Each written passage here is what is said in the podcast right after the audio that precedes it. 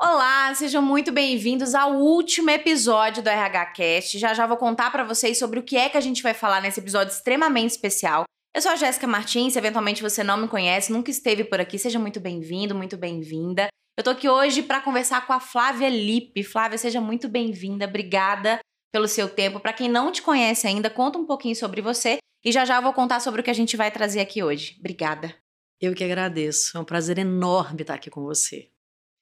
Bom, é, para quem também nunca ouviu falar, eu trabalho com comunicação há muitos anos, na verdade. Eu acho que eu só transitei de uma área é, da comunicação para outra, mas para falar basicamente do que eu mais amo nessa vida, que é gente. Eu sou apaixonado por gente. Quando eu, eu assim, mais né, no início da minha carreira, por ser apaixonada por gente, eu resolvi criar um programa de televisão que eu pudesse inspirar pessoas a viverem melhor. Esse programa chama-se Repórter Eco, era um programa de sustentabilidade é, e meio ambiente, e o meu objetivo era a parte humana dessa história.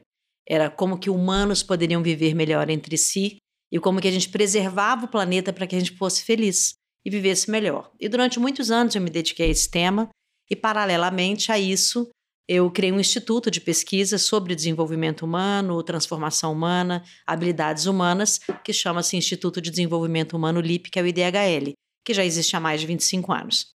Nós somos uma instituição sem fins lucrativos, a gente tem como objetivo principal é trazer autonomia emocional para o maior número de pessoas, independente da classe social.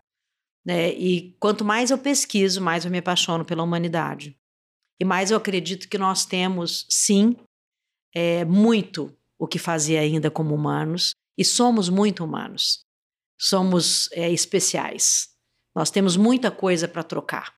E quando a gente olha para o mundo é, corporativo, olha para o mundo do trabalho, a gente não pode esquecer que somos esses mesmos humanos que plantamos, colhemos, sofremos, temos famílias e que também trabalhamos.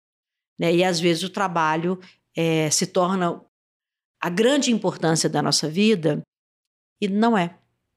Ele é uma parte integrante, como todas as outras coisas. E quando a gente compreende isso, o trabalho fica extraordinário.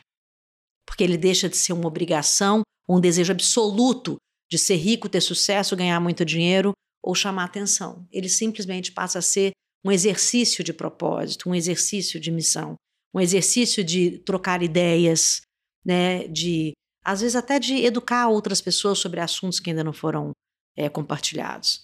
Então, eu brinco que eu, basicamente, sou uma apaixonada por gente que não perca a oportunidade de dar um abraço.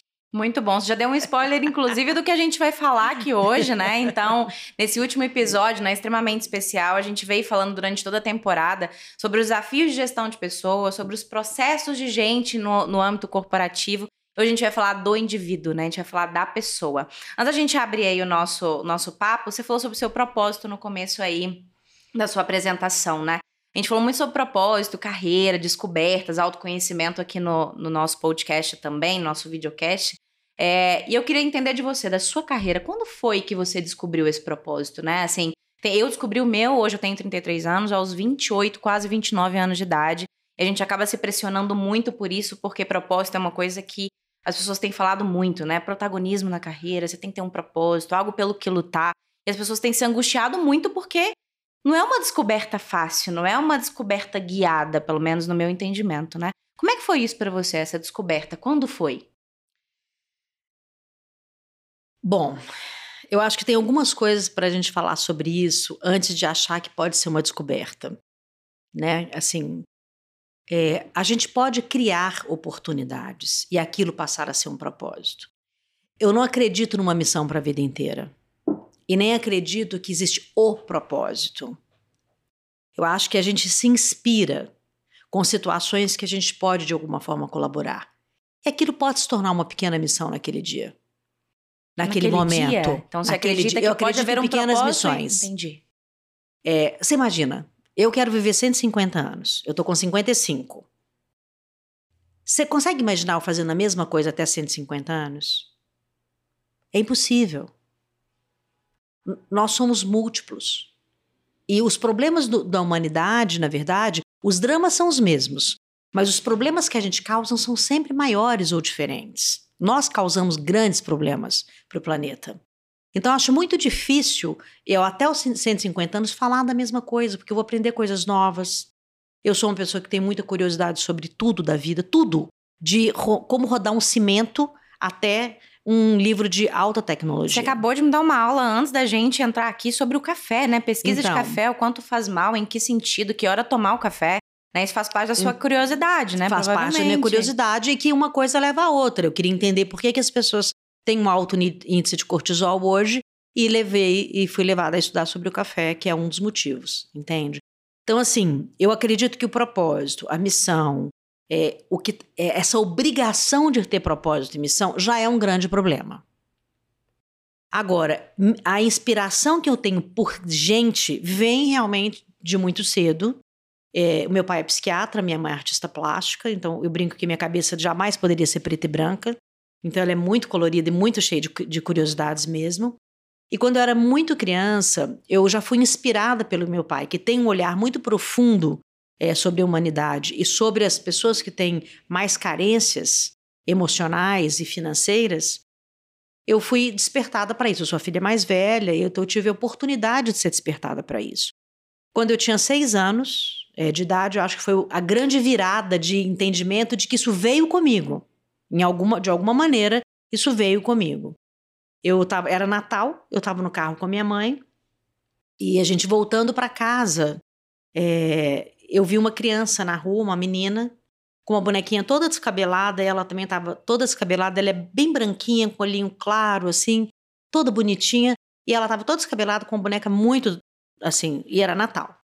E eu estava com uma boneca na mão, que era uma boneca nova que eu tinha acabado de ganhar de Natal, era, era Natal. E aí eu falei, comecei a, a chorar, e falei, mãe, para o carro, para o carro. Ela falou, por quê? Eu falei, eu queria que você parasse o carro. Aí ela falou, para quê? Eu falei, eu quero dar minha boneca para aquela menina. Essa menina chama-se Kênia e eu tenho contato com ela até hoje. Eu tinha seis, ela, acho que ela devia ter uns oito. Você lembra disso ou alguém contou para você? Você lembra vagamente? Eu me não, eu quem sempre me lembrou dessa história foi a Kênia, porque ela sempre permaneceu na minha vida. Entendi. E o, minha mãe e meu pai, obviamente, né, eles sabiam que isso era um propósito que veio comigo de alguma maneira. Né? Então eles sempre me lembram que desde muito pequena eu sempre olhei o outro com muita dignidade, com muita empatia, e que isso era realmente uma coisa muito importante para mim. Ouvir a outra pessoa e olhar para ela sempre foi algo muito importante desde criança. E aí eu dei essa boneca para Kênia e falei: "Você quer ser minha amiga?"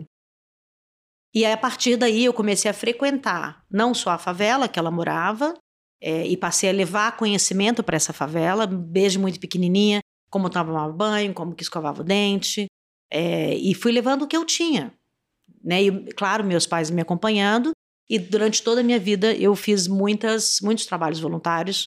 No entanto, o, o próprio instituto é um instituto sem fins lucrativos, né? Deixa eu só fazer um parêntese nisso que você falou sobre você levar aos seis anos de idade, como escovar dente, como tomar banho. Recentemente eu comentei no Instagram e postei um vídeo sobre isso, sobre o, o que é que a gente pode doar para o outro, né? Em algumas das entrevistas que eu fiz, alguém disse: se você sabe ler e escrever, apenas ler e escrever, claro. esse é o seu recurso, né? Então, aí a gente não tá falando não só de trabalhos voluntários, mas não. o que é que eu posso fazer por você? O que, que você pode fazer por mim? O que, que a gente pode fazer por alguém que trabalha com a gente, né? Isso já é uma pequena missão, você entende? Por isso que eu digo que não existe. É, uma pessoa que ensina o outro a escrever, ela, ela não precisa ser uma missão para a vida inteira. É uma pequena missão, uma pessoa que mora com você, né? Então, a partir disso, a própria. É, esse, é, isso já existia em mim. Ninguém falou, vou parar o carro, você dá a sua boneca. E minha mãe até me perguntou na, no dia, né? Ela, ela, isso a minha mãe me contando. Ela falou: Você tem certeza? Você acabou de ganhar essa boneca. Falou, ela, eu falei para minha mãe: Tenho. Ela é Natal. Eu acho que nenhuma criança devia passar o que ela tá passando. Eu só tinha seis anos. Então, dizer assim que eu fiquei buscando muito, é, o que é muito claro para mim é: eu amo pessoas e eu detesto injustiça. Eu amo pessoas e acho que a gente pode viver cada um com uma situação financeira que lhe cabe por N motivos, mas a gente pode contribuir para diminuir a diferença. É, então, eu brinco sempre que o que eu, o que eu assim, se, se existe Deus, a única coisa que eu sempre pedi para ele foi não me falte nada para que eu possa distribuir. Porque se acontece isso, você tem é, ânimo. Você tem ânimo para criar pequenas e grandes missões. Mas se você é obrigado a ter um, um, uma, um propósito, e se você é obrigado a ter uma missão, você está sempre buscando algo que talvez, talvez seja só porque a sociedade está te pedindo. Só para dizer que tem um propósito. Por que necessariamente né? você tem que ter um propósito? Porque você não pode ser só uma pessoa que quer acordar de manhã, tomar café e trabalhar e voltar para casa. O propósito é ir acordar de manhã e trabalhar. Você entende? Assim, isso, isso virou também um, um mecanismo de cobrança, um mecanismo de nos tornarmos também tarefeiros. É criadores de metas e criadores de busca, criadores de grandes sucessos, criadores de grandes inspirações, entende? Essa história eu acho que eu não contei nunca na minha vida que eu estou contando aqui para você. Entende? Ela nunca foi um mecanismo de venda de nada. Né? A, a, convivência que eu tenho com a Kenny, por exemplo, a Kenny, claro que sempre conviveu na minha casa depois disso, ela ia nos aniversários lá de casa, ela virou realmente uma pessoa que conviveu muito comigo. Na adolescência a gente se separou um pouco, natural, eu fui morar fora do país também, muito cedo, depois vim para São Paulo, né? Eu não tenho laços de amizades profundos em Belo Horizonte, que foi onde eu nasci. Porque eu saí muito cedo de lá também. Minha família ficou e eu saí sozinha. É, mas ela é uma pessoa que eu tenho contato e ela sempre me lembra do quão é importante isso e quanto mudou a vida dela isso. Ela hoje ela é, ela é uma enfermeira, ela tem uma escola de enfermagem. Porque o papai é médico, então ele incentivava ela na área que ele inspirava também, né? Então, essas pequenas inspirações, eu sempre pergunto para as pessoas: você, fala tanto de, de inspiração, de subir no palco, você sabe o nome dos filhos da sua empregada? Você sabe onde ele mora? Você sabe quanto, quanto exatamente ela sofre para chegar até aqui para te atender? Você já olhou no rosto dela e percebeu que aquele dia não era bom para ela? Aí depois você sobe num palco para inspirar a humanidade. Inspirar e quê? São essas pequenas coisas que eu acho que a gente precisa estar tá mais atento. E quando eu realmente fui, é, eu criei o Repórter Eco com mais duas pessoas, a Lia e a Vera. A Lia ainda tenho um pouco de contato, a Vera não tenho mais contato. Acho que a grande inspiração de cada uma teve os seus propósitos independentes, né? O meu sempre foi como que eu posso compartilhar uma vida mais saudável, mais plena, né? Assim, mais, mais é, humana. Então, se existia algum propósito, era sempre esse. Se é a partir de um trabalho voluntário, se é a partir de olhar com carinho para a pessoa que trabalha comigo, se é compartilhar grandes conhecimentos, eu sou uma grande estudiosa, se é subir num palco, ou se é falar com você, ou se é a gente depois daqui trocar outras ideias que não foram gravadas. Isso é a experiência de viver. A experiência de viver é muito mais profunda do que ter um certificado ou uma assinatura ou um palco cheio de luz. Obviamente, eu, inclusive eu te pedi isso, né? Eu falei, abre caminhos para mim, falei para você, né? Porque você está dentro de um ambiente onde eu posso falar coisas que podem ser interessantes esses caminhos podem ser abertos para que eu possa realmente falar de alguma coisa que as pessoas não estudaram ainda. Né? E como eu sou um bicho do mato, eu fico ali só estudando, né? Eu leio um livro por semana. Eu como o que eu planto. Eu vivo dentro de um, de um ambiente absolutamente saudável, mas eu sei que é 1% da população que tem essa oportunidade que eu tenho de viver da forma que eu tenho. Então, por que não pedir ajuda para pessoas, se for interessante, trocar ideias sobre talvez as coisas que a gente se perdeu no caminho e que eu encontrei algum caminho com isso.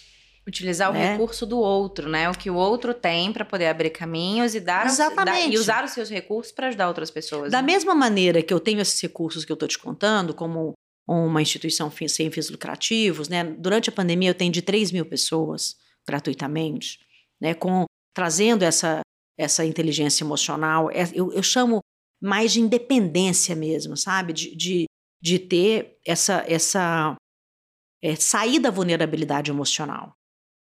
Porque quando você sai da vulnerabilidade emocional, você tem força concreta é para poder fazer escolhas. Na vulnerabilidade emocional, mesmo que você tenha dinheiro, você sai perdendo. Eu, eu quero que as pessoas ganhem muito dinheiro, o que elas quiserem ganhar.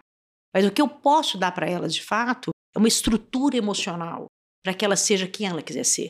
Tanto o presidente da empresa que me contrata, quanto qualquer pessoa que me encontra. Eu tive, eu tive uma oportunidade hoje vindo para cá É, eu, tava eu sempre ando de Uber, eu não tenho carro. Então, ando de algum meio de transporte, qualquer um que seja, né? Adoraria, inclusive, vir a cavalo, mas eu acho que não ia dar. Eles não iam me deixar, mas eu adoraria. E aí, no, no Uber vindo para cá, eu tive uma grande oportunidade de trocar ideias com uma pessoa que estava perdida.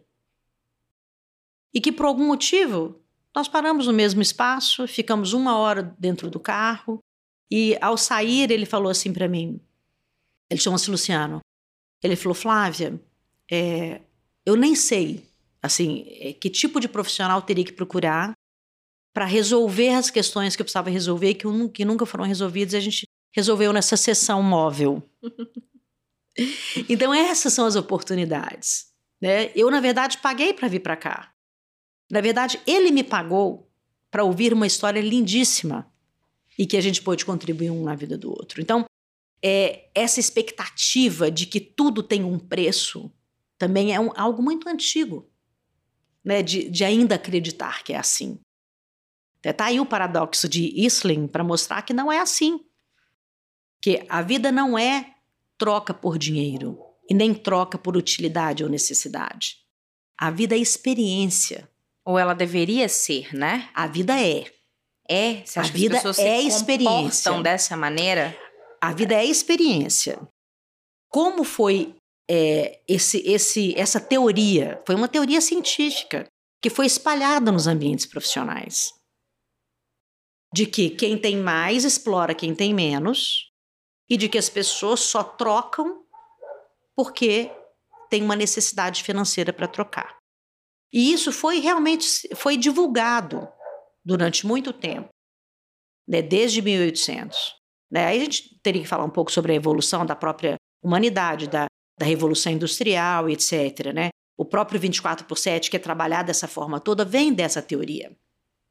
Mas a verdade, e que foi quebrada depois, né, que vem a partir de Isling, ela foi quebrada.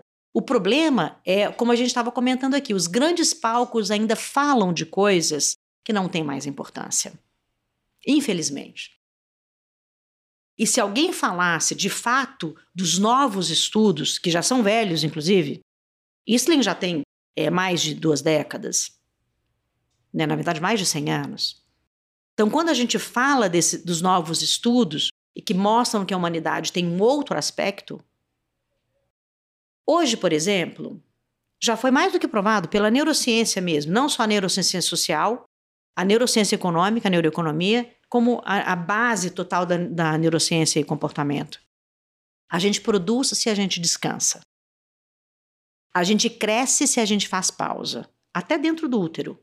Né? Quando a mãe descansa, o bebê cresce mais. E por que que vende-se então a ideia que você tem que ser, é, produzir muito, ter alta performance e ser uma pessoa é,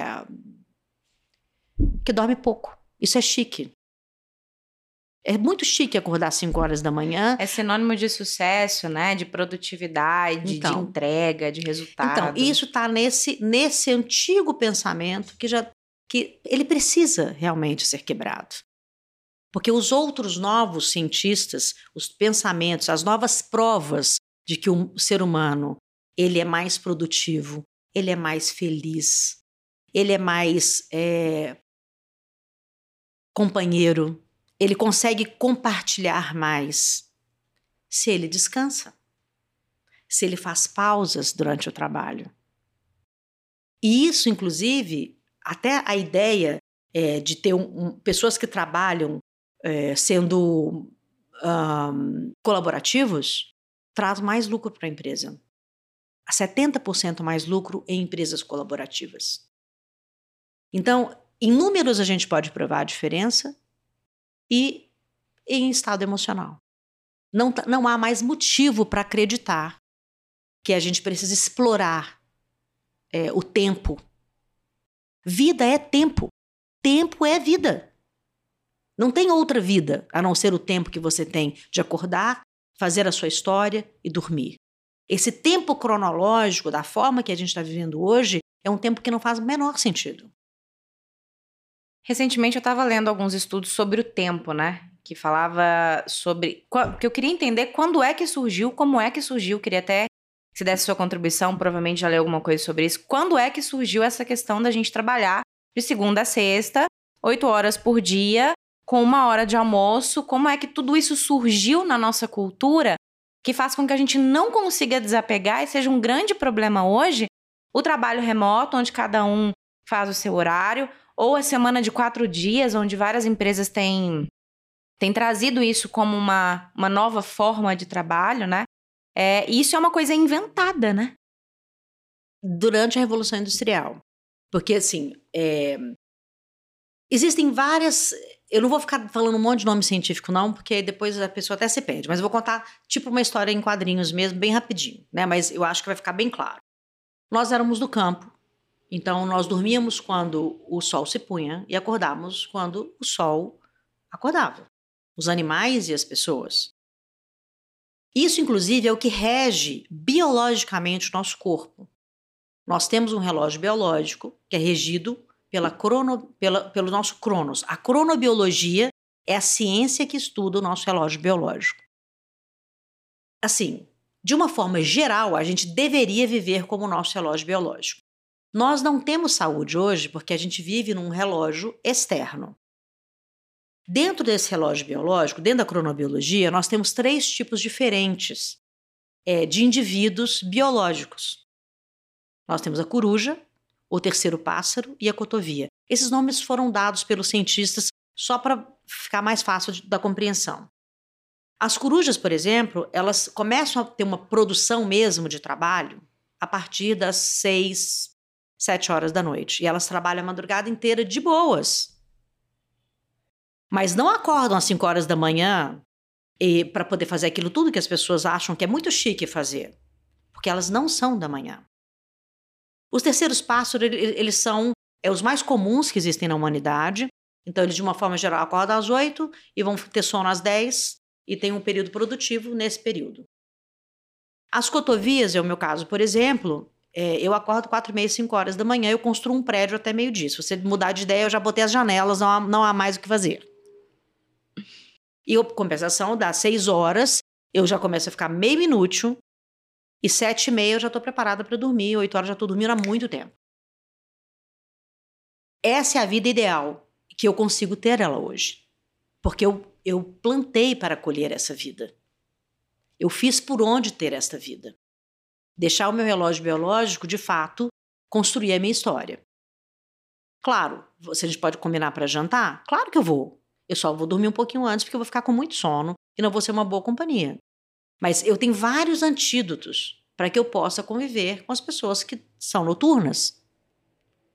Porque eu amo gente. Então são pessoas apenas que têm um relógio biológico diferente do meu. Então faço ah, várias adaptações para ter essa convivência, mas o meu cotidiano é do meu relógio biológico. Quando que isso mudou? Durante a Revolução Industrial. Primeiro, assim, o relógio mesmo que a gente usa hoje de pulso, ele sempre é um status. E o status desse relógio começou com os relógios de bolso. Quanto mais bonito era o relógio de bolso, mais poder você tinha. Mas por que, que esse relógio apareceu? Primeiro, porque existiam os relógios nas indústrias. E para como que eu vou controlar esse trabalho se eu não sei que horas são? Então, não dá para abrir a fábrica quando o sol abre e fechar quando o sol se pôr. Então, foram criadas as jornadas de trabalho, isso que a gente chama 24 por 7. É um, dentro da, dessa ciência da cronobiologia, que inclusive foi é, a, a estrutura do meu mestrado é, foi como os nossos relógios biológicos interferem, é, de fato, na produtividade, como o mundo corporativo perde em não entender que o sono é primordial para os executivos. Então, a Jornada 24 por 7, ela foi criada justamente para coordenar esse ganho financeiro, onde todos trabalhavam. No entanto, aquela, o filme de Chaplin mesmo, né, aquela coisa mecanicista, ela vem da, da época da, da indústria. Mas me parece que fazer isso naquela época fazia um pouco de sentido, porque a, a forma de trabalho ela era extremamente dependente, né? Uma. A, a, a, cadeia, né? A produção ali era literalmente um do ladinho do outro, Sim. um precisando do outro, todo mundo precisava nunca, estar ali. Na verdade, ela nunca fez sentido. Nem todo mundo precisando Mas estar ela, ali. Não. Porque ela, ela porque não precisava ser esse horário.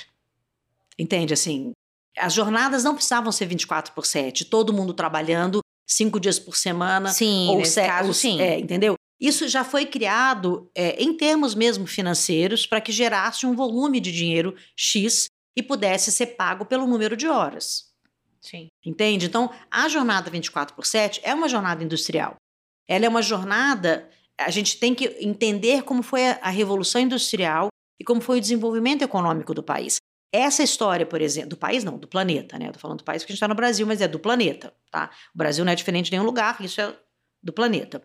O, a coisa mais interessante da gente perceber dessa questão da jornada do trabalho e do, do antes de Isling, quando é, quem ganhava mais era o cara que sobrepunha sobre quem ganhava menos, e sempre existe uma, uma troca comercial que ninguém é bom com ninguém, o negócio é só por interesse, vem dessa estrutura. Entende? De 1800. Nós já estamos em 2022. Pelo amor de Deus, que não dá para repetir isso. Entende? Então, essa jornada é uma jornada extremamente estudada e por que, que a gente perdeu a saúde com isso? Então, a questão do próprio relógio mesmo, ela vem nessa questão do poder. Então, a gente está alimentando ainda estereótipos de poder sem olhar para o que somos como humanos. E que, como humanos, a gente produz muito mais do que a história do poder. Entende? Isso independente, não tem nada a ver com ser pobre ou ser rico. A gente só está contando aqui uma narrativa é, de como você acha que para você ser alguém, você tem que entrar nesse sistema. Entende? Só que o nosso sistema biológico é outro. O que, que seria ideal na sua visão, né? Porque, querendo ou não, a pandemia ela trouxe forçadamente essa necessidade de se olhar para a pessoa Sim. e para as questões pessoais para além das corporativas, né? Envolve Sim. aí a família, né? E aí os filhos, a rotina, uma série de Sim. outras coisas que vieram junto com a pandemia. O que que para você hoje, né, se você tivesse que recomendar, né, para todos os executivos e executivas que estão nos ouvindo aqui, um modelo, não sei se a gente poderia ter um único modelo, mas um modelo de trabalho, né, dentro dessa lógica de produtividade. Eu acho que você falou assim bem interessante. Não é nenhum modelo, né? Porque nós somos diferentes, está aí biologicamente. Nós somos três, três relógios biológicos que funcionam diferente. Essa é uma coisa muito interessante. Algumas empresas já até têm, né? Você entra às 8, às 9 ou às 10, mas é sempre 24 por 7 a jornada, certo? É sempre 24 por 7. É, se a gente começasse a compreender que produtividade significa entrega e não tempo de trabalho, isso poderia dar um- uma grande abertura de entendimento, a não ser aquilo que é essencial mesmo. né? por exemplo, é, o médico, ele, quando vai fazer uma cirurgia, ele está lá presente, a cirurgia dura X horas. Se complicar, dura mais horas. Se descomplicar, dura menos horas. Mas, de uma forma geral, é, tirando, assim, tirando algumas exceções realmente, a gente poderia trabalhar é, pelas entregas. Entende? E não pelo número de horas trabalhadas. Você já estudou sobre gig economy? Já. Você acha que talvez seria. Me lembrou, tá? Assim, É. pelo pouco que tem de insumos hoje, né, de, de estudo, seria alguma coisa nesse sentido? Olha, você tá aqui para entregar isso, então entregue isso nesse tempo. Se é de noite, de manhã, de tarde, para mim não importa. Isso é uma das coisas. Mas o primordial é entender como humanos é, funcionam.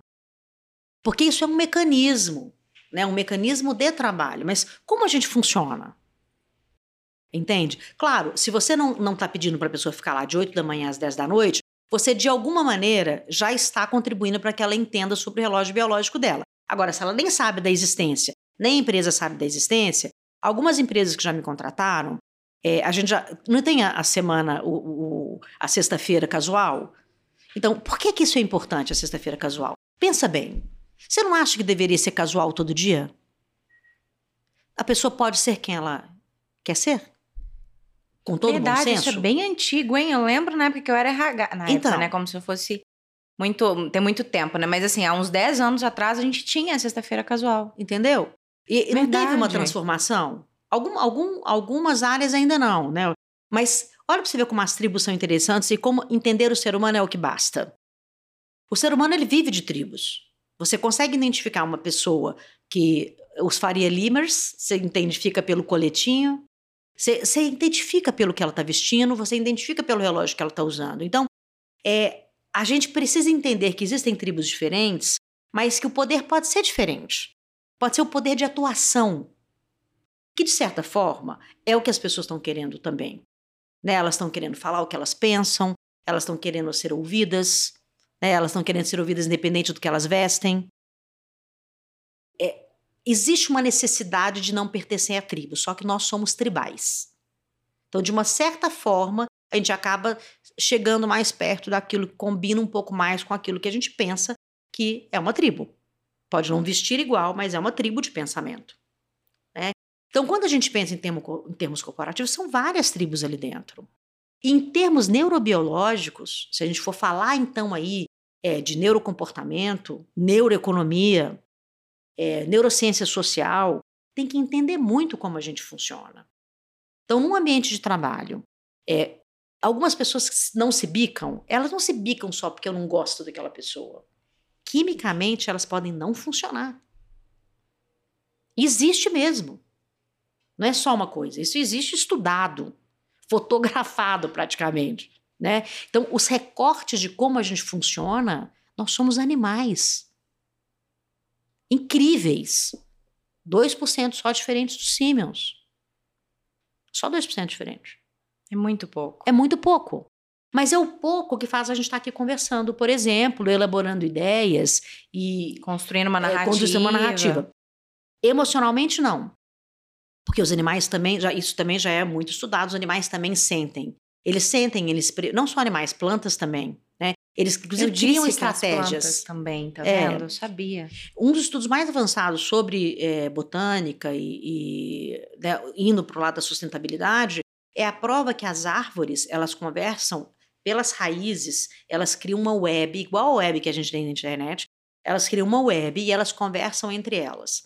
Qual o objetivo dessa colaboração pelas raízes? Uma árvore que está doente, ela recebe por debaixo da terra, uma começa, conversa, começar a conversar com a outra, falar que ela está morrendo, e todas mandam é, alimento para aquela árvore sobreviver. Ou uma árvore que já está perto de morrer, elas conversam entre elas também como ela pode ter uma, uma morte tranquila sem afetar o que está em torno. Então, embaixo é uma web muito forte de conversa e de troca, extremamente forte. Tem um livro incrível, né, que, que fala sobre isso, que é a conversa das árvores, e ela e você entende isso na prática científica de que isso é real. Então, é todos nós temos sentimentos em graus diferentes, mas todos nós tem, temos sentimentos e todos nós temos a expressão das emoções na face. O Paul Ekman foi meu professor, inclusive, Yves Ekman também, é um grande estudioso sobre as microexpressões, que são as, as emoções universais que todos nós temos. Então, quando a gente fala disso, aí você fala, então tá, isso não tem nenhuma importância no trabalho. Ah, não, o trabalho é quem trabalha. Essas emoções é que trabalham. Não trabalha o cara que é especialista em RH. Não trabalha o cara que é presidente da empresa. Não trabalha o cara que formou em Harvard. Trabalha o cara que tem uma emoção. Essa emoção é que lidera ou que perde. Nós somos seres emocionais, desejando muito ser racionais. E é aí que tem os grandes desacordos. Dentro disso que eu estou falando, inclusive, tem essa, essa expectativa. Então, como que nós vamos trabalhar no futuro? Primeiro, entendendo que nós temos um relógio biológico que funciona em três momentos diferentes. Por que não, então, trabalhar com os biótipos? Você vai pegar um cara que super produz de madrugada e marcar uma reunião com ele às 5 horas da manhã? Você acha que vai dar certo? Não vai. Mas você também vai pegar o cara das 5 horas da manhã para ter uma reunião com o cara de noite? Também não vai dar certo. Nem para um, nem para outro. Talvez a gente tivesse que ter alguns blocos Exatamente. comuns ali para as pessoas Exatamente. se, né, se participarem daqueles blocos. Né? Exatamente. Né? Quer ver outra coisa interessante? É, alguns biótipos não conseguem pensar com fome. Eu, por exemplo, se alguém marca alguma coisa para mim na hora do almoço, eu como uma, eu tenho, igual eu falei, eu tenho vários antídotos e criei uma, uma é, um, quase que uma metodologia de antídotos mesmo, que tem inclusive alimentos para aumentar é, a, a, nossa capacidade de raciocínio cerebral a partir dos biótipos. Então, eu, por exemplo, não funciono com fome. Eu como antes, é o meu antídoto, eu como antes e faço uma reunião brilhante. Agora, se eu tiver com fome, eu vou sair perdendo e vou fazer você perder também, porque eu também não vou dividir o que eu posso considerar que é muito importante e que você gostaria de ouvir, que eu tenho para contribuir. Deixa eu só fazer um gancho nisso que você está falando, de um dos assuntos que a gente preparou aqui para o nosso papo, que é a questão do autoconhecimento e autopercepção, né? Uhum. Dentro dessa linha da, dos três biótipos, né? Uhum. É, a gente precisa, antes da empresa entender quem somos, a gente precisa se manifestar sobre quem somos, né? A gente precisa ter essa percepção para se manifestar e para poder colocar aquilo ali na mesa. É, você não acha que isso se torna um problema porque grande parte da humanidade não tem autopercepção? Autoconhecimento, não sabe quem é, para onde quer ir, quais são os meus potenciais, quais são as minhas dificuldades, por exemplo? Eu acho que é uma grande oportunidade, na verdade, inclusive da gente falar sobre isso, né? É, as empresas elas não podem é, olhar individualmente cada problema ou cada questão, mas se olhar com humanidade e das próprias questões, entender que estamos todos em busca de quem somos, essa é real. Claro, eu digo 1% da população vive em plenitude. O que é viver em plenitude? É você conseguir realmente colocar todos esses, esses aspectos humanos da vida, a família, o trabalho, é, os medos, é, numa experiência de vida. A saúde, e não ficar fixado em coisas específicas, né? É, a plenitude ela é, ela é simples. Ela é muito simples. Todas as pessoas de, das, das, últimas pesquisas na beira da morte, nenhuma delas fala do, dos grandes. Eu não devia ter ganhado mais dinheiro, eu devia ter comprado aquele apartamento para deixar para o meu filho, ou eu queria, deveria ter pedido demissão, ou deveria. Não, não fala isso. O que elas falam, de uma forma geral, é: eu deveria ter vivido, vivido aqui e agora, eu deveria ter sido mais curioso, eu deveria ter Estado me relacionado melhor.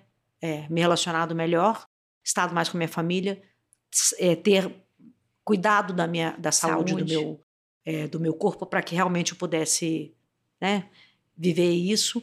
E eu deveria ter tido um hobby, fazer o que eu gosto, não é profissionalmente. Essa história também de profissionalizar o hobby, né? Você só pode trabalhar naquilo que você ama. Isso também é um erro. Isso não é real. Você não pode amar 24 por 7. O trabalho é 24 por 7. É isso que, é, esse aqui é o mundo que tem.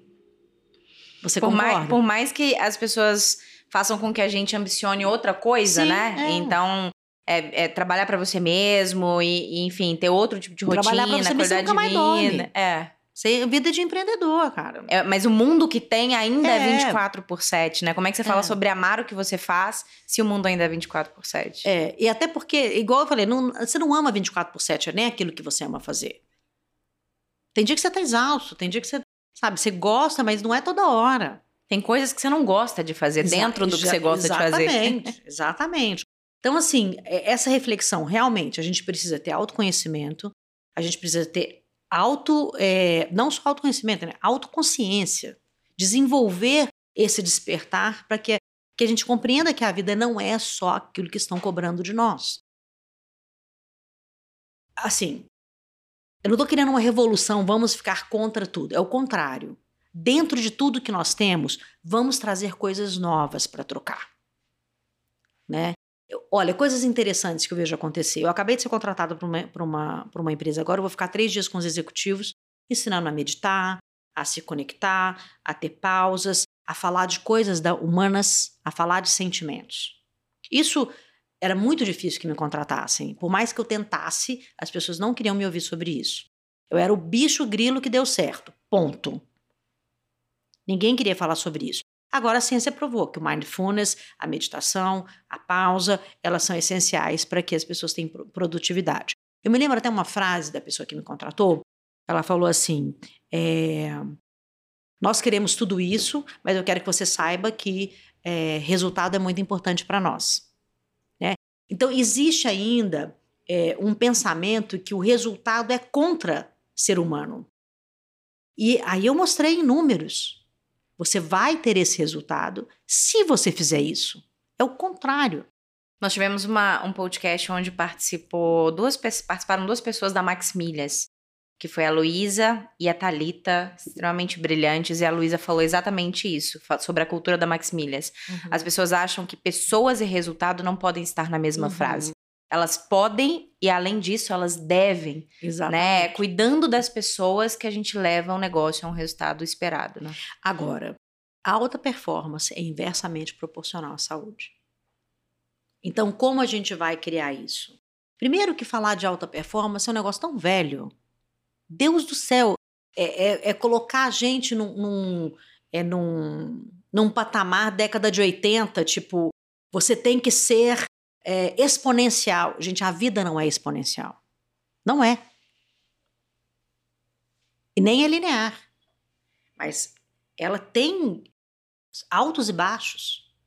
Ninguém consegue ficar girando 24 horas crescendo. Você entende? Nós temos esses altos e baixos e temos as pausas. Nós temos uma, uma idade biológica é, de fazer muito, de fazer médio, de fazer pouco. A gente morre. E quando a gente perde o sentido de que nós somos mortais, a gente tem que lembrar que nós somos mortais. Sabe por quê? Para valorizar o hoje, o aqui e agora, e não ter uma, um arrependimento na hora da morte, porque não tivemos uma vida plena. Sabia que isso é o meu maior medo? As pessoas me perguntam qual é o seu maior medo. Meu maior medo é chegar a uma certa idade e não ter mais tempo de fazer o que eu gostaria de ter feito. Então, se você já tem essa questão, é para e coloca essa questão em primeiro plano. Porque esse é o primeiro ponto que as pessoas falam na hora da morte. Eu deveria ter vivido aqui agora, e agora eu tô morrendo, eu não tenho como viver. Entende? É claro que é uma experiência, eu tô, eu tô te proporcionando aqui uma, uma, uma discussão que eu me aprofundei muito, no entanto, eu criei uma calculadora de vida que chama equação, né? Para ajudar as pessoas a compreenderem como que ela coloca realmente a plenitude em primeiro, em primeiro plano. Para não, na hora da morte, não se arrepender de não ter vivido. Porque não é, não é se arrepender de não ter ganhado dinheiro, não ter vivido não ter vivido a. Devem existir estudos que falam que pessoas bem-sucedidas com muito dinheiro não são felizes. Eu acho que tem alguma coisa assim, não tem? Vários. Eu mesmo sou uma das estudiosas desse assunto. Porque é o paradoxo de Isling. A felicidade, a respeito do dinheiro, a felicidade, ela tem um, um limite. Né? A percepção é de que você é mais feliz pode ser maior em pessoas milionárias. Mas a felicidade em relação ao dinheiro, que é a neuroeconomia, é, para você ser feliz, se você fizer uma relação com dinheiro, para você ser feliz, você precisa de 30 mil reais por mês. Vamos falar em, em reais. Ser completamente feliz. Claro que a gente está falando num país onde tem pessoas que não recebem nem 40 reais por dia. Certo? Mas o número de qualquer país do mundo é 30 mil reais. Com 30 mil reais, você já é uma pessoa extremamente feliz em termos de dinheiro. Porque você tem tudo. Você tem alimento, boa escola, você tem saúde, você tem lazer, você tem o que é. É, é o, o olhar que a gente tem sobre a felicidade econômica. Okay. Mas para ser feliz, não é a economia que é o, o, ponto principal. Existem estudos muito profundos disso. Antes, a gente olhava o planeta pelo IDH, né? Era só o índice de desenvolvimento humano que era baseado na economia, quanto se produz e quanto dinheiro tem, esse país é feliz ou não. Hoje não, por causa do botão, inclusive. Né? Nós temos um outro índice hoje que as empresas já estão colocando, mas já tem um índice mundial mesmo, de como que a gente olha a humanidade, o desenvolvimento da humanidade. E a felicidade foi inserida nisso. E, incrivelmente, o último ponto é a, a questão financeira. Você ter uma ideia, é, um dos países mais felizes do mundo é o Panamá. Entende? Assim, a gente pode imaginar Japão ou Estados Unidos. Não é. Mas por quê? O que tem no Panamá? Colaboração, identidade, sentido de, de, é, de identificação com a cultura. E você acha que as gerações que estão chegando, os jovens chegando no mercado de trabalho, eles têm isso muito mais latente? Eu estava num evento essa semana e eles falavam, em algum dos conteúdos falavam sobre a mudança de cultura não vamos lembrar os nomes que, que ela deu, mas de sair de uma cultura onde era vender as suas horas por dinheiro, que é o 24 por 7, 24 por 7 para uma cultura onde, além do dinheiro, eu preciso ser feliz no trabalho.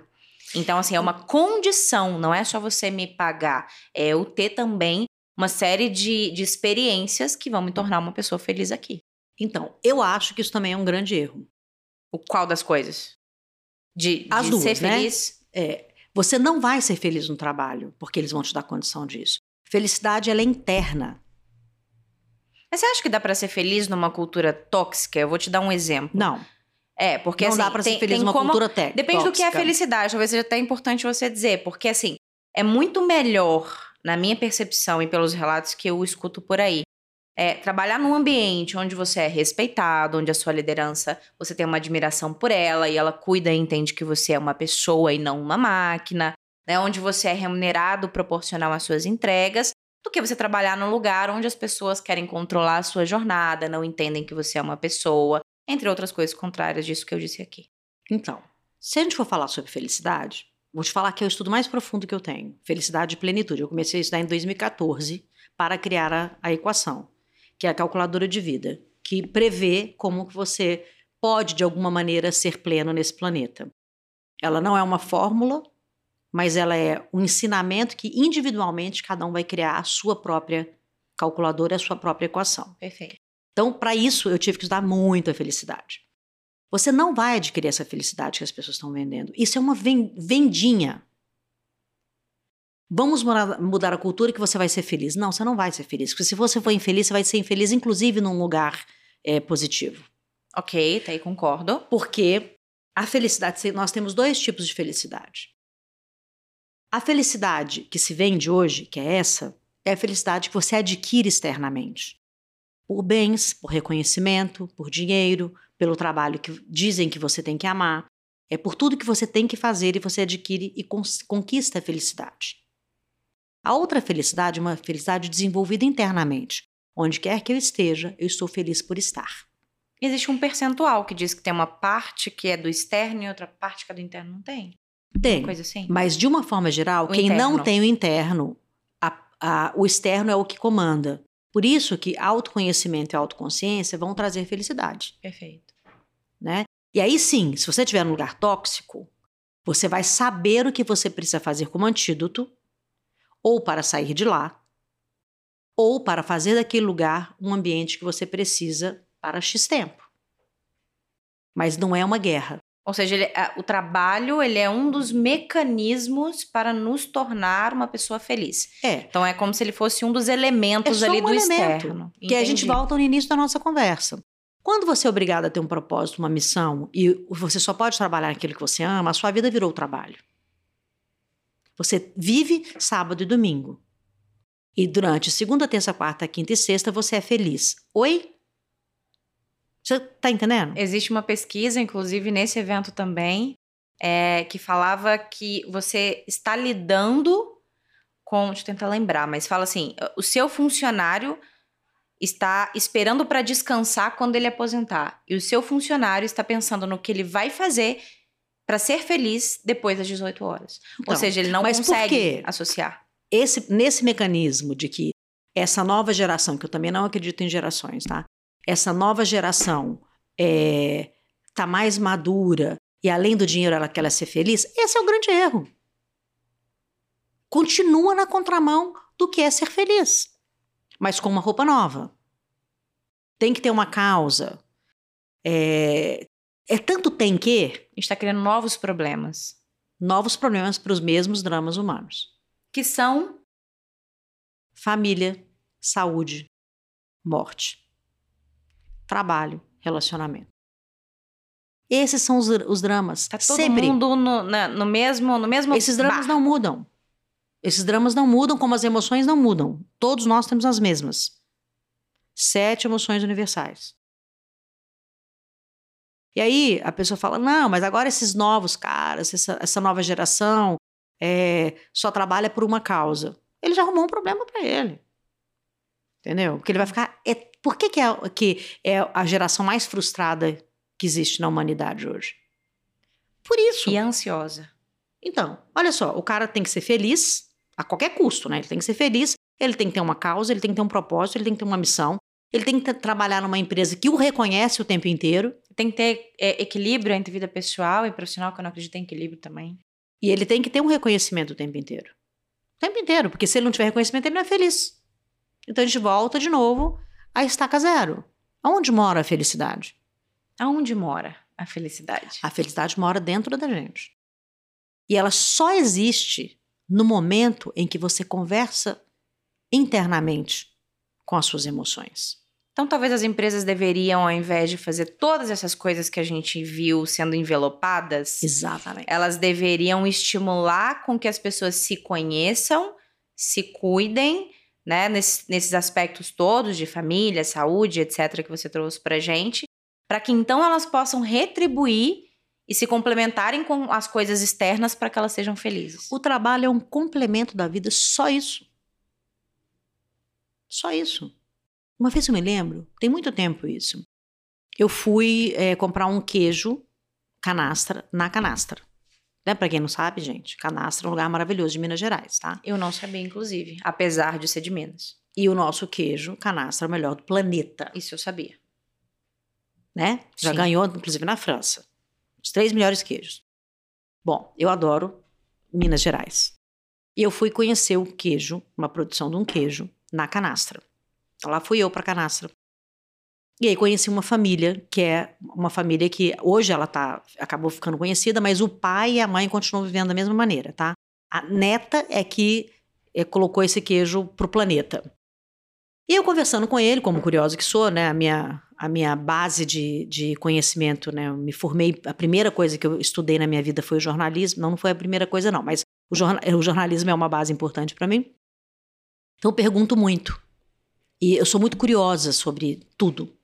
E sobre humanos, então, é assim, eu posso ficar horas te ouvindo e vou ficar maravilhada a cada frase que você me disser. E eu conversando com esse cara, esse senhorzinho, ele não tinha celular, ele tinha um... Lá em Canastra. Lá na canastra. Ele não tinha celular, ele tinha um, um carrinho bem velhinho, assim, um Fusca bem velhinho, que a- na verdade a necessidade do, do carro era só ele transportar o queijo para um lado para o outro. E morava nessa fazenda. E toda vez que ele tinha um problema, ele subia o morro, ficava sentado olhando aquela paisagem linda, linda, linda, e voltava com o problema resolvido. A vida dele era isso. Ele acordava de manhã, ele cuidava do sítio, ele cuidava dos filhos, da esposa, dos animais, é, da produção do queijo. E noventa e tantos anos. Não estou dizendo que todo mundo é, consegue viver dessa forma, ou da forma que eu vivo, por exemplo. Né? Mas por que, que isso não pode ser felicidade? E por que, que tem que, tem que ser feliz no trabalho? O trabalho dele, desse cara, na verdade, era vender o queijo e receber um dinheiro pelo queijo que ele vendeu. Quando você tem uma, uma troca comercial, você é trabalho. Se não tem troca, ou é amizade, ou é voluntário, ou é qualquer coisa. Mas trabalho significa que você é remunerado por isso. Ok. É um job. Essa era. Ele passava o dia inteiro fazendo queijo? 24 horas por 7 fazendo queijo? Não. No entanto, ele estava cansado, precisando resolver alguma coisa, ele subia o morro. Ele ia descansar, olhar a natureza e chegava, descia com o problema resolvido. O problema dele é diferente do nosso? Não. Os dramas da humanidade são os mesmos. Ou ele estava com um problema na família, ou ele estava com um problema de saúde, ou ele estava com um problema no próprio trabalho. Você entende? Que é uma das dimensões. uma das dimensões, ou nos relacionamentos. A nossa vida são dimensões experienciais. Nós somos uma experiência humana. Pegar essa experiência humana e transformar, envelopar é, para propósitos corporativos é um delírio. É um delírio. E se a gente conseguir olhar para isso com carinho, com cuidado, nós fazemos dinheiro. Eu nunca fiquei sem dinheiro em toda a minha vida. E eu sabia muito bem aquilo que estava me fazendo mal. E eu plantei para poder viver desta forma que eu vivo hoje. Porque eu fui fazendo escolhas, mas a gente só faz escolhas se a gente tem autonomia emocional. E a escolha não é você não pode fazer isso comigo, é eu não quero fazer isso comigo. Porque quando a gente terceiriza, que é isso que eu vejo, né, tanta coisa, tanta novidade no RH, tanta novidade não sei aonde, os nomes só vão mudando. A geração isso, geração aquilo, geração aquilo outro. Acho tudo uma maravilha. Eu sou estudiosa, adoro estudar. Cada vez que aparece uma coisa, eu deixa eu estudar sobre isso. E o mundo Bunny, o, mon, o mundo Então, o VUCA? mundo VUCA. Que angústia que eu tenho desses nomes, gente. Então, mas são vários nomes. É É. necessário envelopar para fazer as tribos. Se eu falar é, de uma forma mais sutil, às vezes, é, no mundo corporativo, como eles me achavam, hoje eles não acham mais, mas me achavam um bicho grilo. Então, eu tinha que trazer alguns contextos, alguns, algumas coisas que eles conheciam, para eles ouvir, ouvirem o que eu estava dando importância naquele momento. Para se reconhecerem Para se naquela reconhecerem fala, naquela né? fala. Entende? Então, isso também é um jogo de tribos. É assim que as tribos se conhecem. Né? Apesar de a vida inteira trabalhar no corporativo. Eu atendo executivos há 25 anos. Principalmente se levam. Eles me escutam e me contratam para escutar, para trocar ideias. Né? Isso não impede que eu continue tendo a vida que eu escolhi.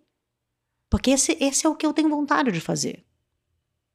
Eu planto, eu colho, eu como, eu vivo da minha casa. É, ela foi construída realmente para ser esse ambiente onde eu possa produzir muito.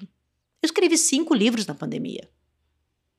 Então, eu sou uma pessoa de alta produtividade É isso que eu ia falar, né? Né? Quando você estava falando alta de alta tecnologia. performance. e de alta tecnologia. Quando você estava falando de alta performance, minha dúvida foi exatamente essa, né? O problema não é a alta performance. Uhum. O problema é como é que a gente está envelopando a alta performance, né? Porque, na verdade, a gente tem que falar de produtividade. Entendi. E para falar de produtividade, a gente tem que falar de biologia, a gente tem que falar de ciência, a gente tem que falar de neuros, todas as neuras, a gente tem que falar de emoção e a gente tem que falar do que a gente produz a partir disso.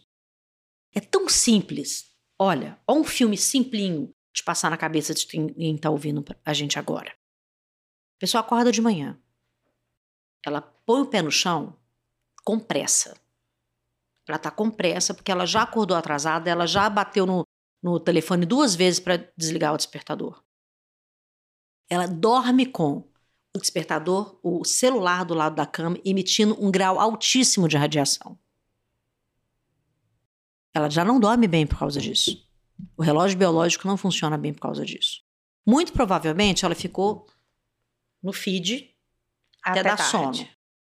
E isso, essa tela azul, que domina o nosso planeta hoje, faz com que o nosso relógio biológico entenda que é dia e não noite. E a gente precisa que ele produza tanto o cortisol, quanto a neuroadrenalina, quanto a ocitocina, é, a, a- produza melatonina Para descansar. para dormir.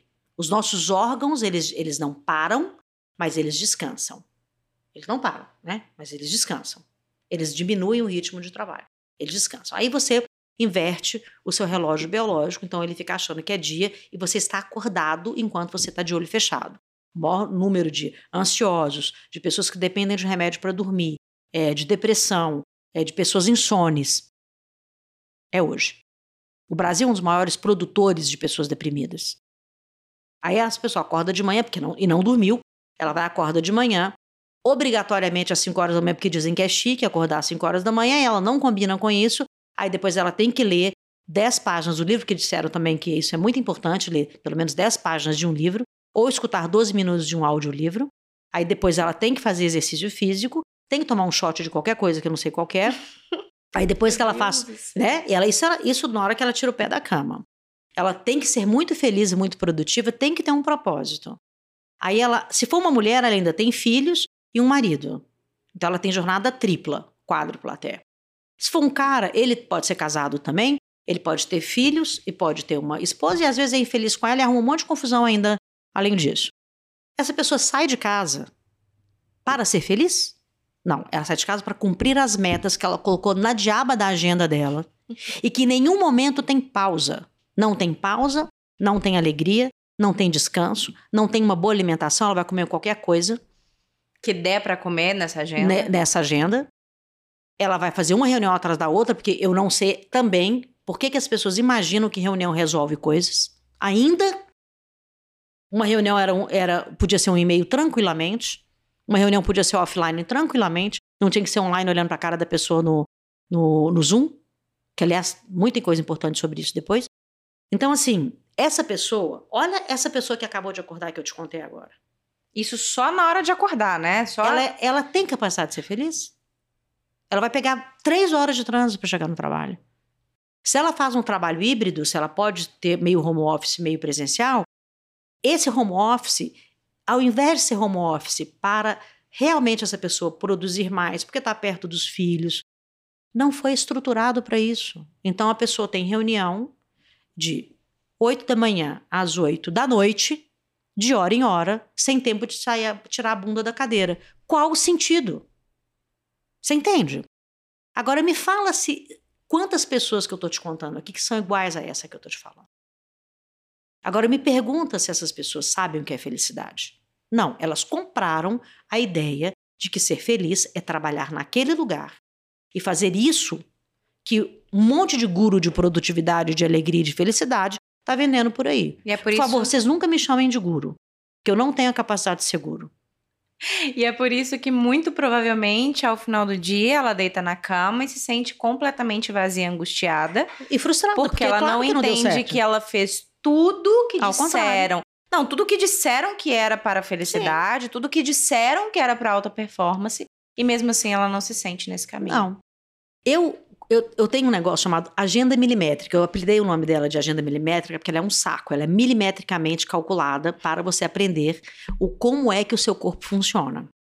A primeira coisa que eu falo para qualquer pessoa, você tem um- uma agenda Google, qualquer agenda que você tiver, começa pelas pausas. Horário do almoço, horário da meditação. A cada hora você pare um minuto para ter uma respiração plena, é a base de qualquer meditação. O seu horário de exercício, o horário que você pode compartilhar com a sua família. Se é home office, almoçar todos juntos. Se tem um bebê, colocar o seu filho para dormir, enfim. Comece a sua agenda por isso. Aí depois você vai preencher a sua agenda com aquilo que é o seu trabalho. Remunerado. Quando você trabalha, você ganha para isso. A frustração não está em ganhar milhões. É tão básico. Eu quero ser remunerado pelo meu trabalho. Quando você começa a botar muita coisa nessa, nessa remuneração, é o disfarce. Não, mas você tem plano de saúde, mas você tem não sei o quê. Pô, você trabalha em tal lugar. Você é reconhecido porque trabalha em tal, em tal lugar. Você não sei o quê, não sei o quê. Já é o disfarce. Volta de novo. Por que, que as pessoas falam tanto de ancestralidade hoje? Tá? E eu acho que tem um movimento, sim, de pessoas muito mais jovens é, que podem conversar com a gente, tá? Etarismo tá nisso, de achar que vocês estão novos, sabendo de tudo. Não é assim, não. Isso que vocês estão achando bonito já foi feito 5 mil anos antes de Cristo. Só acorda. É. Então, quando a gente olha para a ancestralidade, a gente entende como a humanidade vivia. Eu não estou dizendo, ah, no meu tempo era melhor, ou no tempo deles era melhor. Mas não. Mas vamos entender como nós funcionamos na nossa ancestralidade. Porque isso não mudou.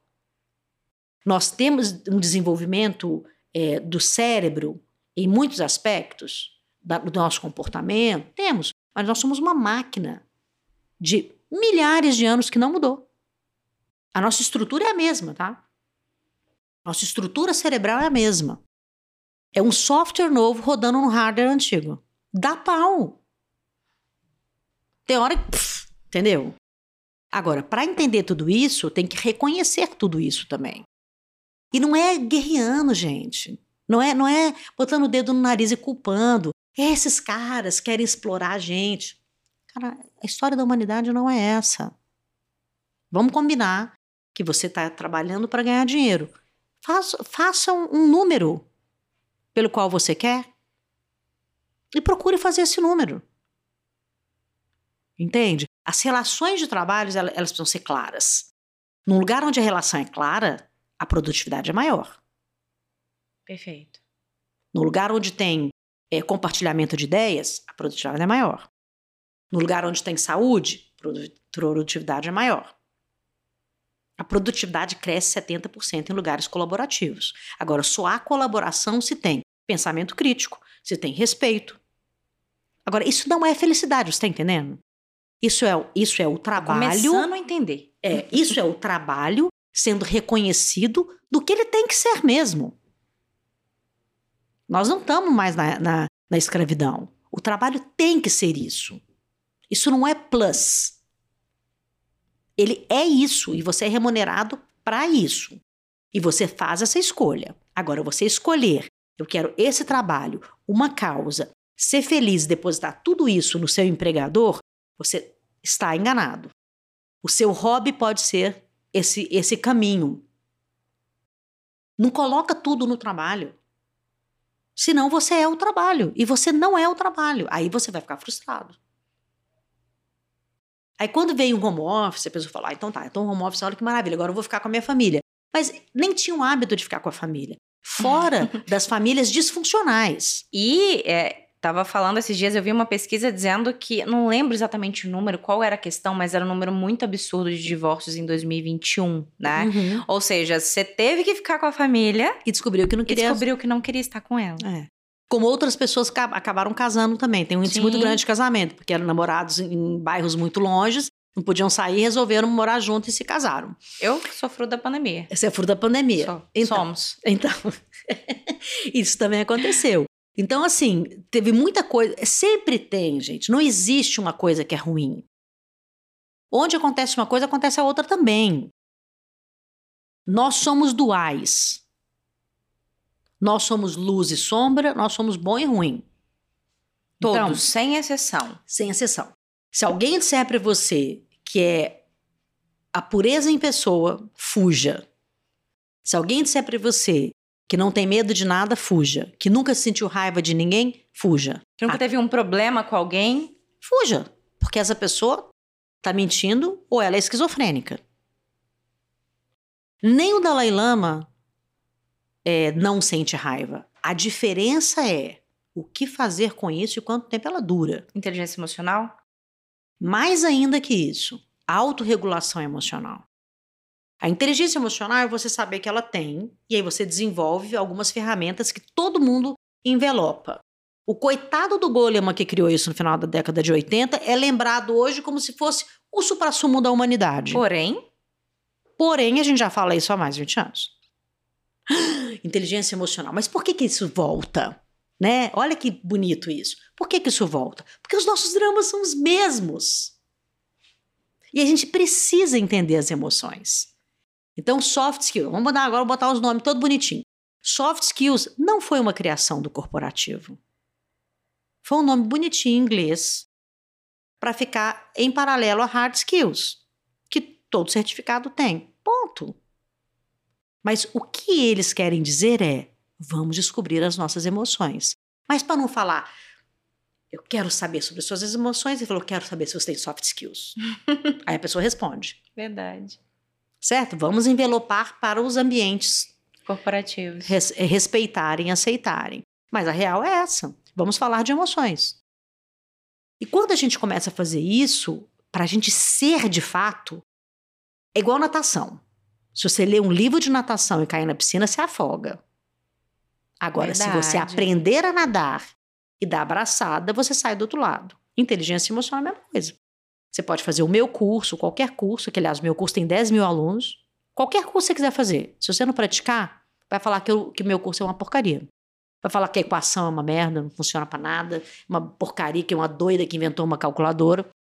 Outro dia uma pessoa falou assim para mim: Eu fiz a, a calculadora, porque é uma calculadora mesmo, saiu o meu número e não aconteceu mais nada. Eu falei: Acredito que não aconteceu mesmo. É isso. Porque se você não praticar cada aquilo que você prometeu para você mesmo, quem sou eu? Eu só tô te dando um caminho, mas eu não posso caminhar para você. Uma ferramenta, né? Só isso. E uma ferramenta divertida, que eu achei que fosse interessante, porque eu queria saber quanto valia a minha vida. E eu não queria chegar na, na beira da morte e me arrepender dessas seis coisas que todo diabo de humano se arrepende. Foi só essa. E fiquei de 2014 até hoje, não vou parar, descobrindo como que a gente pode criar mecanismos de ser pleno, trabalhando, ganhando dinheiro, sendo presidente se quiser, sendo quejeiro se quiser, sendo Uber se quiser, mas sabendo das consequências das escolhas, porque elas são emocionais. Então, se o Dalai Lama se, sente raiva, qual é a reação do Dalai Lama? É te mandar merda? É falar um monte de porcaria? É te agredir? Não é que, que o Dalai Lama faz? Ele autorregula a emoção dele Ele tem lá dentro da cabeça dele uma varanda linda, com um pôr do sol maravilhoso. Ele vai conversar sobre isso no momento que ele pode falar sobre isso sem ter nenhum estresse. A diferença dele para nós é que isso dura para ele um segundo. Né? A raiva dura um minuto. Depois desse um minuto, ela não existe mais. É sua escolha continuar com raiva. Pesquisa, né? Só isso. É um minuto. Comprovado. Um minuto dura, é a emoção que dura mais tempo.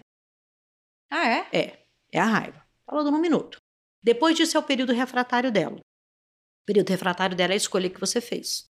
Claro, o Dalai Lama ele escolhe ficar assim por um segundo. Nós, que estamos em desenvolvimento, demoramos um pouquinho mais.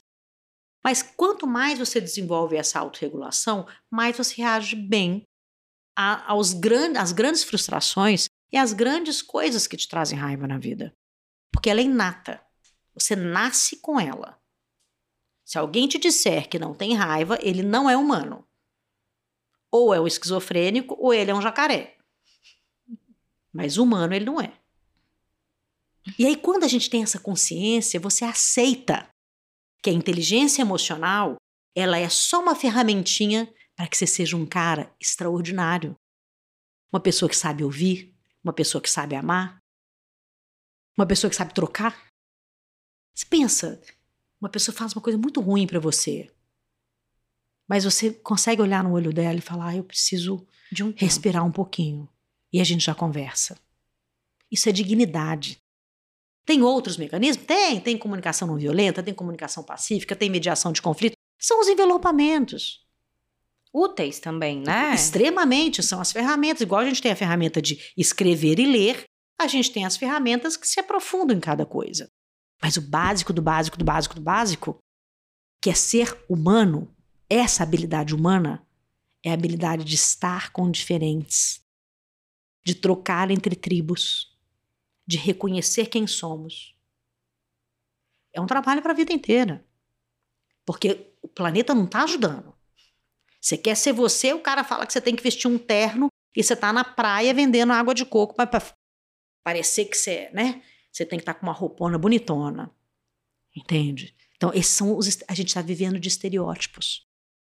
O estereótipo é do, do Instagram, é o estereótipo de quem tem dinheiro, é o estereótipo do estilo de vida. Do poder, né? Do poder, que são os relógios, que a gente está falando lá da época de 24 por 7. O poder do relógio surgiu lá. Quem tinha relógio tinha muito dinheiro e pagava para alguém para trabalhar. Foi assim que começou a, a, contradição e uma narrativa que não faz mais sentido hoje e que ela já morreu, que outras coisas já foram provadas no lugar. Entende? Então, assim, é, quando a gente fala de inteligência emocional, a gente está falando só de uma ferramenta de ter habilidades que a gente possa trocar com a humanidade. A vida é experienciar o todo. O trabalho é uma pequena parte. Olha que interessante. Faz uma conta. Se você fica oito horas no trabalho, você tem um filho, quanto de vida você tem com ele? E às vezes, dependendo quando você chega, ele tá dormindo, né? É. Ainda tem eu, isso. eu não tô querendo culpar nenhuma mãe, nenhum pai. Eu só eu tô, tô querendo fazer uma avaliação é, da importância do trabalho. Por que, que não pode, a gente não pode dar um passinho atrás para ter independência financeira sem perder a vida? distribuir isso de uma forma mais justa, né? Porque afinal de contas são cinco, né, dimensões. É, e o trabalho é uma delas, são, são seis. seis dimensões. E o trabalho é uma delas. Como é que a gente pode redistribuir esses dias, né? Isso. Sabe? Eu tenho uma ferramenta que eu criei que chama Drive. E eu faço esse drive com as pessoas, elas ficam chocadas. Quanto de porcentagem elas colocam em algo que não vai dar nada em troca, a não ser o dinheiro mesmo. E que não compra, não compra o tempo perdido de não ver o filho andar, não ver o filho falar, o tempo perdido de brincadeira, de risada, o tempo perdido de não poder viajar e descer uma montanha descalço, em mergulhar, em olhar é, a sua mulher por mais tempo, se for casado. T tudo que é formatado e que criou-se realmente é, é, é, é, quase instituição, entende? Assim, você ser feliz virou uma instituição. Você conquistar essa tal felicidade. Faz o contrário, conquista esta tal felicidade interna. Você vai ficar livre. Você vai ficar livre. Você vai ficar livre para ter inteligência emocional. Você vai ficar livre para escolher com quem você conviver. Você vai ficar livre para escolher no que, que você tem que trabalhar. O quanto você quer ganhar. Porque é tudo uma questão de parâmetros também. Entende? Ninguém sabe quanto eu ganho. Mas eu, por exemplo, não tenho carro. A pessoa pode falar, coitada, ela não tem dinheiro, ela não tem carro. Já aconteceu isso comigo várias vezes. Você tá precisando de ajuda, não sei o quê. Né? Referência, né? As pessoas têm umas referências, uns então, parâmetros muito Essas referências é né? é que a gente precisa é, reconsiderar. A felicidade, ela é uma construção cotidiana. Ela é uma construção diária. E essa é uma habilidade humana. Isso são habilidades humanas.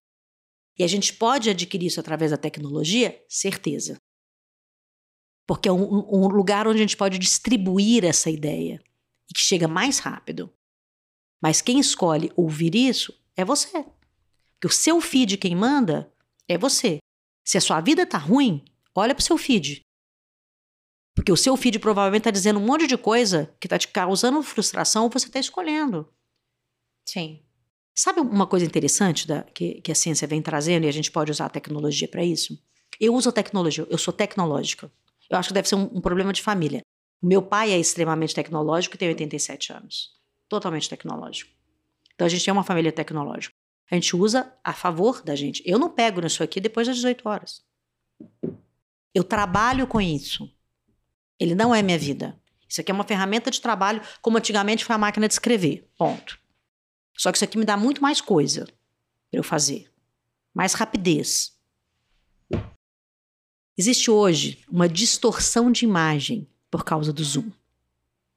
As pessoas ficam tantas horas na frente do Zoom ou na frente de alguma tecnologia olhando para si mesma e se comparando com outros rostos, que hoje existe uma distorção na na, no ambiente de cirurgia plástica que as pessoas querem fazer os seus rostos como são os aplicativos ou como são é, o rosto do Zoom. Porque ela fica se olhando tanto, ela começa, ah, o meu nariz, o meu queixo, não sei o quê. Isso já virou uma, uma quase que uma distrofia. Então, existe hoje é um trabalho profundo é, com cirurgiões plásticos, eles que começaram com essa onda, de estudar emocionalmente como essa pessoa está, pela alta exposição antes de, de, de aceitar aquele trabalho, Sim, né? Pela autoexposição, que é, chama-se distorção do Zoom. Entendi. Entende? Então, assim, você escolhe o que você quer fazer com a tecnologia até certo ponto, porque a gente não tem livre-arbítrio, né? A gente não tem livre-arbítrio. Nosso, nosso corpo, né, ele decide de 7 a 12 segundos antes da gente tomar uma decisão, ele já decidiu. Mas se você tem autoconhecimento, se você tem autoconsciência, se você tem autorregulação emocional, você interfere nisso. Você interfere nisso. Agora, se você não tem, você é pau mandado. Do seu próprio corpo. Do seu próprio corpo. E não é, na verdade, do seu próprio corpo, né? É da facilidade que o cérebro viu de uma repetição que você já fez. O cérebro, ele tem muitas funções. Muitas. Mais de 35 mil decisões por minuto. Como que ele vai decidir de fato se você vai ficar navegando naquele feed ou não vai. Ele vai pegar o que você já sempre fez. Ele vai por hábito. Se você tem péssimos hábitos, ele vai repetir péssimos hábitos.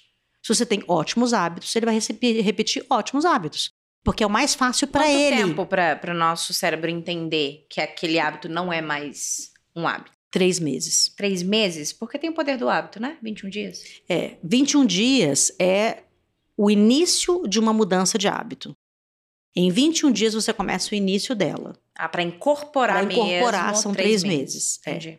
Entendi. Aí em três meses você realmente consegue virar, virar tudo. Entendi. Flávia, a gente precisa encerrar. Nós já estamos aí no dobro do nosso tempo, mas eu não consigo parar de te ouvir. eu queria um café, um, um, um snack, alguma coisa para a gente continuar por mais três horas, mas não posso, né? É, e eu queria encerrar com uma pergunta que eu acho que é muito importante porque eu vejo tudo que a gente disse aqui sendo um grande desafio, especialmente para as lideranças, né? É, eu me lembro há um tempo atrás, e às vezes eu conto essa história quando eu era RH ainda, então isso tem pelo menos aí uns oito anos, nove. Eu lembro da sala, da pessoa, eu fechando a porta e ela falando, Jéssica, mas eu não consigo perguntar como a pessoa tá. Porque Uhum. isso pra mim é uma coisa muito pessoal, eu entrar na vida dela. Eu quero saber o horário que ela chegou, a hora que ela sai o que a gente combina e faz aqui nas nossas oito horas de trabalho. Naquela época, de alguma maneira, eu já era muito sensível a isso e fui tentando ir para um, um lado contrário. Mas quando eu olho para a humanidade, para Uhum. todos os problemas que a gente tem hoje com a liderança, que para mim é um dos grandes problemas corporativos, são pessoas que não sabem lidar nem com si próprias, né, para tentar identificar todas as questões que a gente falou aqui, muito menos para liderar e conseguir conduzir as emoções do seu próprio time, Uhum. né? Então, o que, que você pode dizer para quem está nos ouvindo e é liderança, ou para quem está nos ouvindo é RH e ajuda a liderança a se desenvolver, para que elas se tornem lideranças melhores? O futuro da liderança são os líderes emocionais. Os líderes emocionais são as pessoas que percebem as suas próprias emoções e, portanto, eles percebem as emoções dos outros. Inclusive, eu fiz agora um reality show sobre isso: liderança emocional. Chama Sem Barreiras. E ele tá no, tá no Tá ar? ar. Como é que tá isso? Tá, ele está no ar. Por que, que a, a liderança emocional ela é primordial? Porque nós somos emocionais. Existe uma confusão muito grande entre o que é ser indivíduo e o que é a individualidade e o egoísmo. Nós somos indivíduos. A individualidade não significa ser egoísta. Mas existe uma confusão hoje. E nós estamos nos tornando pessoas egoístas em nome da individualidade. Quando um líder fala, eu não consigo perguntar sobre o que ela está sentindo, porque Isso eu acho parece individualidade. mas não é. Isso é egoísmo. Porque o que me interessa mesmo é o quanto você produziu. Mas numa fala muito simpática, as pessoas colocam o que elas são, de verdade. E se nós formos empáticos, a gente realmente vai criar boas relações. E se os números provam que empresas e pessoas colaborativas aumentam o lucro em 70%, para ser colaborativo você precisa ser emocional. E só para lembrar, nós somos só 2% racional. Então, meu amor, você não é a última bolacha do pacote e você não é racional. Você é emocional como todas as pessoas que trabalham com você. Que é o que você falou no começo, né? A gente, nós somos seres emocionais com uma necessidade fortíssima de sermos racionais. E, ou de achar que somos, né? Agora, dentro desses 2%, nós temos esta capacidade de sermos líderes emocionais, que é a partir do entendimento do outro, criar uma onda enorme, inclusive de lucratividade para onde a gente trabalha. Porque quando você reconhece, quando você se reconhece, reconhece. Você reconhece o outro. E existe uma diferença, né? Aprendi recentemente. Há muito tempo eu li um livro sobre isso, havia esquecido e agora eu resgatei. Entre empatia e compaixão, né? Exatamente. Nós estamos na era da compaixão. A revolução da compaixão é que vai fazer com que o mundo prospere. Que significa que Precisamos olhar uns para os outros, e agir diante disso, né? trocar emoções. Quando a gente troca emoção, a gente tem profundidade de experiência. A gente não tem profundidade de experiência quando você compra um, um, um carro de um milhão de reais. Você comprou um carro de um milhão de reais e aí você dirige o carro durante três, quatro dias, cinco dias.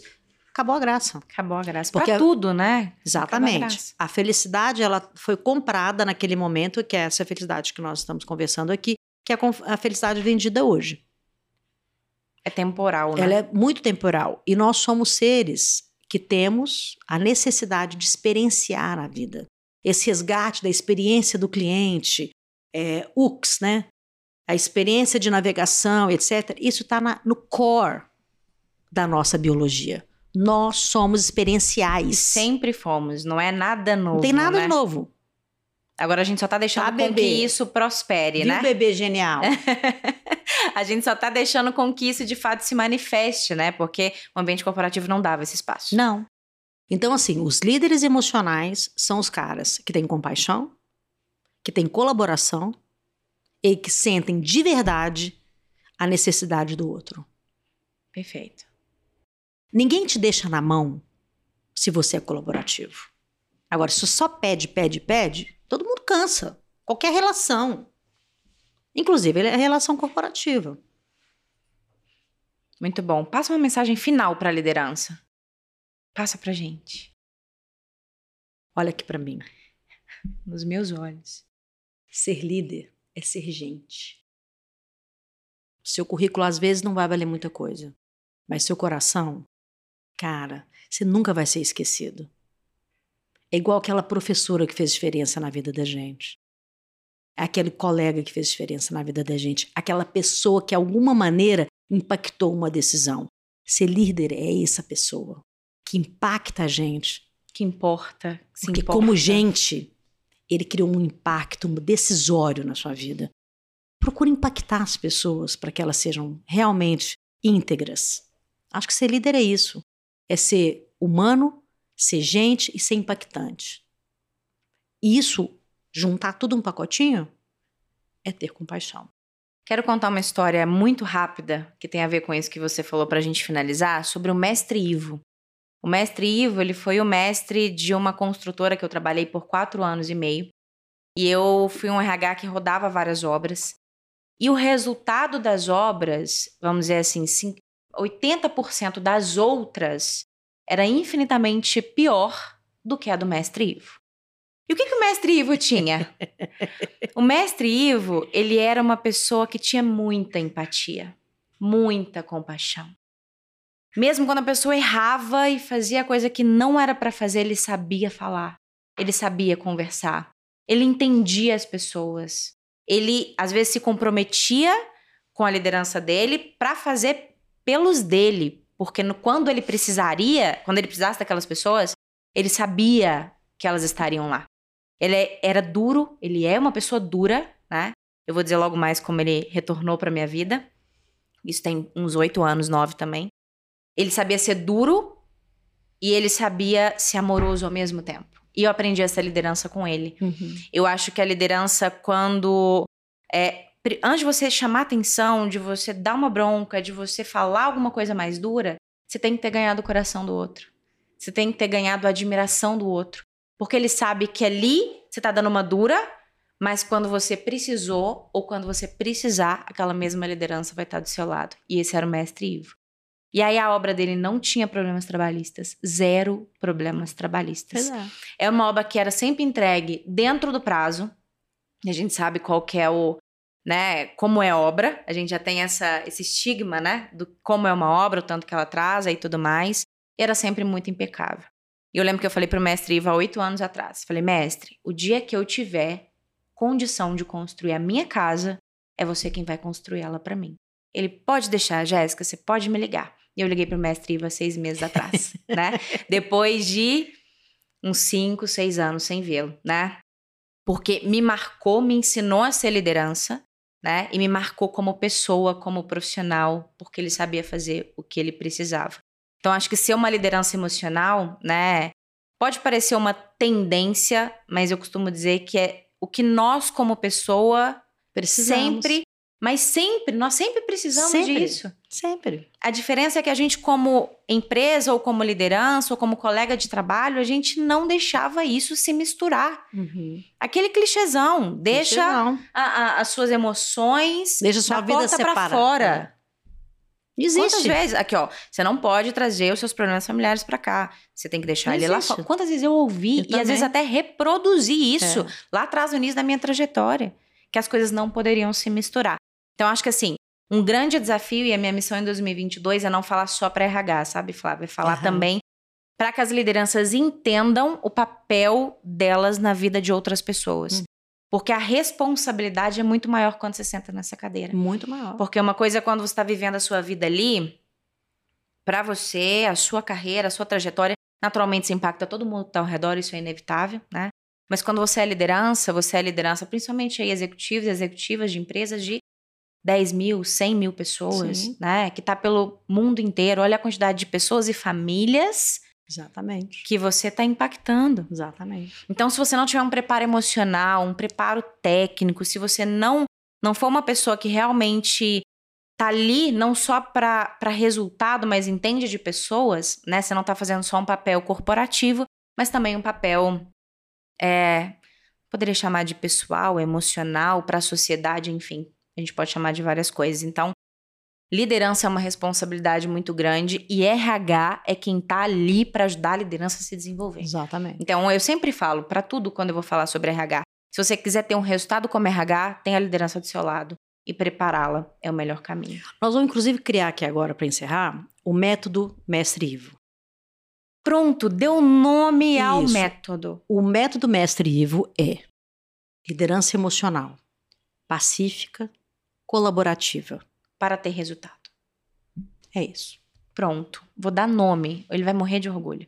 Flávia, muito, muito, muito obrigado por todos os aprendizados. Assim, nem sei se eu segui o roteiro, mas eu amei te ouvir, amei aprender. Eu não tenho dúvida de que quem tiver o ouvido, né, tiver uma escuta muito atenta, vai aprender, vai escutar de novo, vai tentar reverberar todo o conhecimento, como eu vou pegar várias coisas aqui para minha vida. É, queria que você deixasse aí para quem eventualmente quiser continuar te ouvindo, entendendo um pouco dos seus pensamentos, de tudo aquilo que você estuda e passa, como é que as pessoas te encontram ou podem te contactar para contratar, para os executivos, para palestra, entre outras coisas. Como que as pessoas te encontram? Tem o meu Insta, né, que é arroba Flávia Lipe. E É Lipe vai- com dois P's, É né? LipePI. É, no meu é, LinkedIn também é Flávia Lipe, também a minha carinha você vai ver logo. Tem o meu e-mail, que se quiser também é uma, uma maneira que pode falar comigo, que é o contato arroba idhl.com.br, que é o mesmo site, né? Idhl.org.br, porque nós somos uma organização. A Perfeito. partir disso, eu respondo, eu tenho tempo. Eu tenho tempo Você se organiza para isso, né? Então, eu respondo, eu converso. Dos meus 10 mil alunos, eu ligo um por um por telefone. Para saber como eles estão, para saber que eles estão com alguma dificuldade em desenvolver a equação e que eu posso ajudar. Então, eu Muito tenho bom. tempo. Muito bom. Queria te deixar dois presentes, Oba. tá? Esse primeiro presente é um cartãozinho da Swile, que é o nosso patrocinador, é um cartão de benefício, tem algum dinheirinho aqui para você gastar e entender da experiência. E uma outra, um outro presente meu que é muito especial, muito especial, que é essa canequinha do RH Cash, que diz: A minha história inspirou alguém, né? Eu não tenho dúvida que seja uma pessoa, cem pessoas ou mil pessoas. Certamente a sua história inspirou muita gente. Muito e a do obrigada. Mestre Ivo, né? E a do Mestre Ivo? Claro. Mestre Ivo é o símbolo dessa caneca. É isso. Muito obrigada novamente. Eu que agradeço. Gente, muito obrigada, né? Aqui a gente está encerrando o nosso podcast, na verdade, uma temporada do nosso podcast. Já já a gente está de volta. Se você não se inscreveu ainda no nosso canal, fica à vontade para se inscrever e ser notificado logo que a gente retornar aqui ao canal. Eu tô também nas redes sociais, no Instagram, com a Jéssica Martins, underline RH underline, quase que eu esqueço. e troco aqui o meu arroba. No LinkedIn também, como Jéssica Martins, fica à vontade para me contactar, para a gente ter muitas outras trocas. Eu espero estar aqui em breve de volta. Muito obrigada. Eu que gente, agradeço. muito obrigada e até a próxima. Obrigada, gente. Tchau, tchau.